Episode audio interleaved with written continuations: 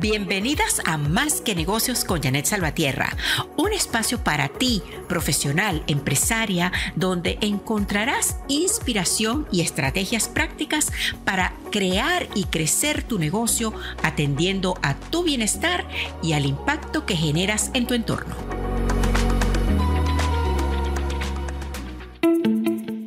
Feliz momento presente. Una pregunta que me hacen frecuentemente es ¿Cuál es el hábito principal de una empresaria exitosa? Esta pregunta parece no tener una respuesta sencilla, pero la verdad es que pensándolo bien, sí tiene una muy simple. Pero lo simple no siempre es lo sencillo. Es más, me atrevería a decir que casi siempre lo simple es bien complicado de implementar. o por lo menos los seres humanos solemos hacernos la cosa más complicada de lo que es. Mare Forleo es una joven empresaria estadounidense, creo que ahora mismo tiene como 47 años, que comenzó su emprendimiento cuando tenía 23 y ya ahora es la CEO de una corporación internacional de coaching y de negocios. Y aunque no es muy conocida en el mundo de, habla hispana, sí que tiene reconocimiento en Estados Unidos al punto de codearse con gente al nivel de Tony Robbins y otras superestrellas de, del desarrollo personal y el emprendimiento. Dicho esto, les cuento que esta chica, como muchas otras muchachas de clase media, pues trabajó como mesera, instructora de baile, entre otras miles de cosas, para pagarse sus estudios de administración y finanzas. Se graduó con honores, obtuvo un extraordinario trabajo en Wall Street que la hizo sentirse miserable a pesar de que ganaba un salario de, cinco, cifras altas en, en dólares. ¿no? Pero a pesar de todo eso, Marie decidió abandonar la vida corporativa y comenzar de cero con un emprendimiento que estaba apenas apareciendo en ese momento. Estamos hablando de 2000, por ahí, 1999-2000. Y la nueva eh, carrera que escogió Marie fue precisamente la del coaching. Y por siete años esa niña no pudo vivir de eso, tuvo que regresar o retomar a esos trabajos de estudiante, para poder invertir en su negocio y hacerlo crecer. Su modelo de negocio tuvo desde el principio una alta componente digital, sesiones por teléfono, Skype, porque no había Zoom todavía, un show en YouTube, un sitio web, un boletín. Y todas esas cosas le fueron, le fueron dando a conocer y la fueron consolidando en su segmento de emprendimiento y pasión por lo que se hace. En 2011 la entrevistó Tony Robbins y eso la catapultó definitivamente al estrellato. En 2012, Oprah Winfrey la nombró referente de su generación y esos dos respaldos mediáticos le dieron la dieron a conocer en muchas partes del mundo y la propulsaron a vender sus programas, libros y conferencias. Hay muchos elementos en la historia personal de Marie que son dignas de mención y hasta de estudio. Pero para mí lo que destaca sobre todo, y es quizás un factor común eh, con muchas empresarias exitosas, es la disciplina constante. Este concepto de disciplina constante es una combinación que está presente en las acciones de todos los personajes exitosos de la historia, desde la política, el deporte, las artes, hasta los negocios y me atrevería a decir en la vida personal también. Pero, ¿qué es exactamente disciplina constante? Según la psicología, la disciplina se relaciona con la toma de acción para lograr una, un objetivo. A pesar de, bueno, de la incomodidad o del, o del trabajo que eso implica. En otras palabras, aunque sea más fácil no hacer nada, en forma consciente, tú, la persona disciplinada, eh, decide actuar, aún haciendo uso de su fuerza de voluntad, se enfoca y hace lo que tiene que hacer.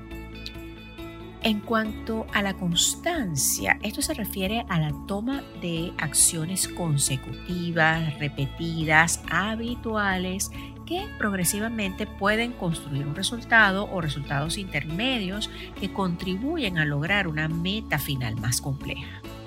Así que la disciplina constante, podemos decir, que implica eh, tomar acción repetidas veces a pesar de nuestro propio deseo o facilismo de no hacer nada, pero obviamente tomamos acción para poder obtener un valor o alcanzar una meta posterior. En el mundo del emprendimiento, sobre todo al principio, es tan fácil sentir que no puedo más. Es frecuente que nos asalte la duda de si, ¿será que sigo emprendiendo? ¿O será mejor que abandone y me busque un trabajo como mesera? ¿O vuelva a tocarle la puerta a mi antiguo empleador corporativo? Si logramos superar esas primeras etapas y ya tenemos una empresa funcionando, también la disciplina constante es muy valiosa, porque esa es la que nos puede ayudar a, por ejemplo, eh, no dejar de ofrecer un producto porque pocas personas lo conocen, o salir corriendo a invertir eh, en el último software, en el último entrenamiento, la última estrategia, sin darle tiempo a la actual a que funcione.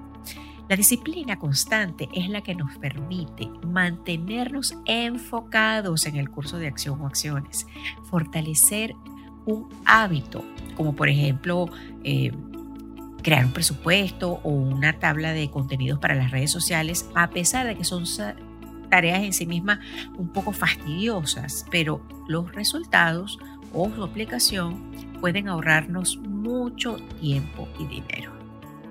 ¿Cómo desarrollar la disciplina constante? Ah, según el grupo de expertos psicólogos, los trabajos eh, cuyos trabajos aparecen publicados en el boletín de Psychology Today del 9 de enero de 2023, los siguientes son seis pasos muy sencillos que podemos utilizar y que podemos decirles que he comprobado que funcionan para desarrollar la disciplina constante. Lo primero es permanecer conscientes. Es decir, atentos ante las situaciones que nos pueden desviar del objetivo. Suponte que lo que tú quieres es promocionar un producto y para ello has planeado publicar tres veces por semana en las redes sociales. Si observas que crear tu contenido se te hace más fácil en las mañanas, pues no esperes a la tarde para hacerlo. La idea es evitar autosabotearte, caer ante las tentaciones como postergar o abandonar la rutina. El segundo paso es identificar un porqué claro. Víctor Frank, eh, sobreviviente del holocausto y psiquiatra, escribió en su maravillosa obra Man in Search of Purpose o Meaning que quienes tienen un porqué en la vida pueden soportar casi cualquier cosa. Cuando tienes una razón para hacer algo, puedes utilizarla como motivación para perseverar para continuar, para mantener la disciplina, aun cuando las situaciones eh, sean adversas a tus acciones o a tus objetivos. Tercer paso, crear un plan de acción. Puede ser algo tan sencillo como una lista de actividades organizadas cronológicamente o una planificación de proyectos usando una aplicación o un software especializado, eh, algo como Notion, incluso eh, Trellis. Hay muchos software hoy en día que te permiten hacer eso. La idea es tener muy claros los pasos, cuáles son esos pasos para lograr el objetivo que, nos proponemos, para evitar tan siquiera que tener que pensar mucho o considerar unas acciones o pensar si es mejor que lo dejemos para después, nada de eso. 4. Comienzas con abrir un documento en Word. Simple, ¿cierto? Luego con identificar un buen para progresar hacia la investigación sobre el tema. Uno o dos artículos sobre el tema o referencias es suficiente. Proseguir escribiendo, aunque sean unas pocas líneas, unos cortos párrafos. Y así hasta que terminas el script del podcast casi sin darte cuenta. 5. Evita o reduce hacer caso a las tentaciones. Todo lo que te distraiga, desríe desenfoque de tu acción constante hacia tu meta debe bloquearse. Por ello se sugiere, cuando se está trabajando o estudiando en línea, por ejemplo, cerrar el navegador, silenciar todas las alarmas y notificaciones de email, redes sociales, llamadas telefónicas y ese largo etcétera que tú conoces. Yo debo agregar a, ese, a esa lista el tener a mi perro distraído para que no venga a interrumpirme para que juegue. Esto, por supuesto, en mi caso, y ya tú sabrás qué otras distracciones debes anular en tu caso. 6. Utiliza la técnica de crear bloques de tareas. La idea es realizar un conjunto de acciones en un bloque de tiempo determinado y luego tomar una pausa para relajarte o hacer algo diferente. Esto permite mantener el enfoque en la tarea, lo que asegura continuidad de las ideas, por ejemplo, así como una conexión con otras áreas o con personas en tu vida. Por ejemplo, si estás trabajando en una nueva pieza de orfebrería o en un plato de cocina, puedes trabajar ininterrumpidamente por unos 25 minutos y luego tomarte un receso de 5 minutos para devolver un mensaje, una llamada o simplemente para tomarte un vaso de agua. Esto hace la disciplina más llevadera, menos una obligación y más una elección que te permite flexibilidad sobre tu tiempo y tus acciones.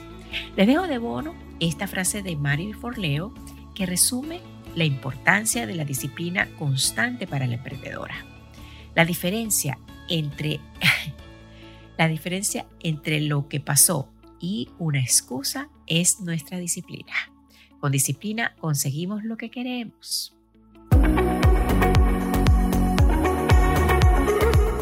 Gracias por escucharnos y recuerda suscribirte, dejarnos un review compartiendo tu opinión sobre el podcast en la plataforma donde nos escuchas.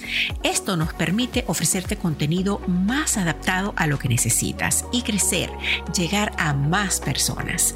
Este espacio es producido por Latin Women on Top Productions para JSB Coaching and Consulting LLC todos los derechos reservados.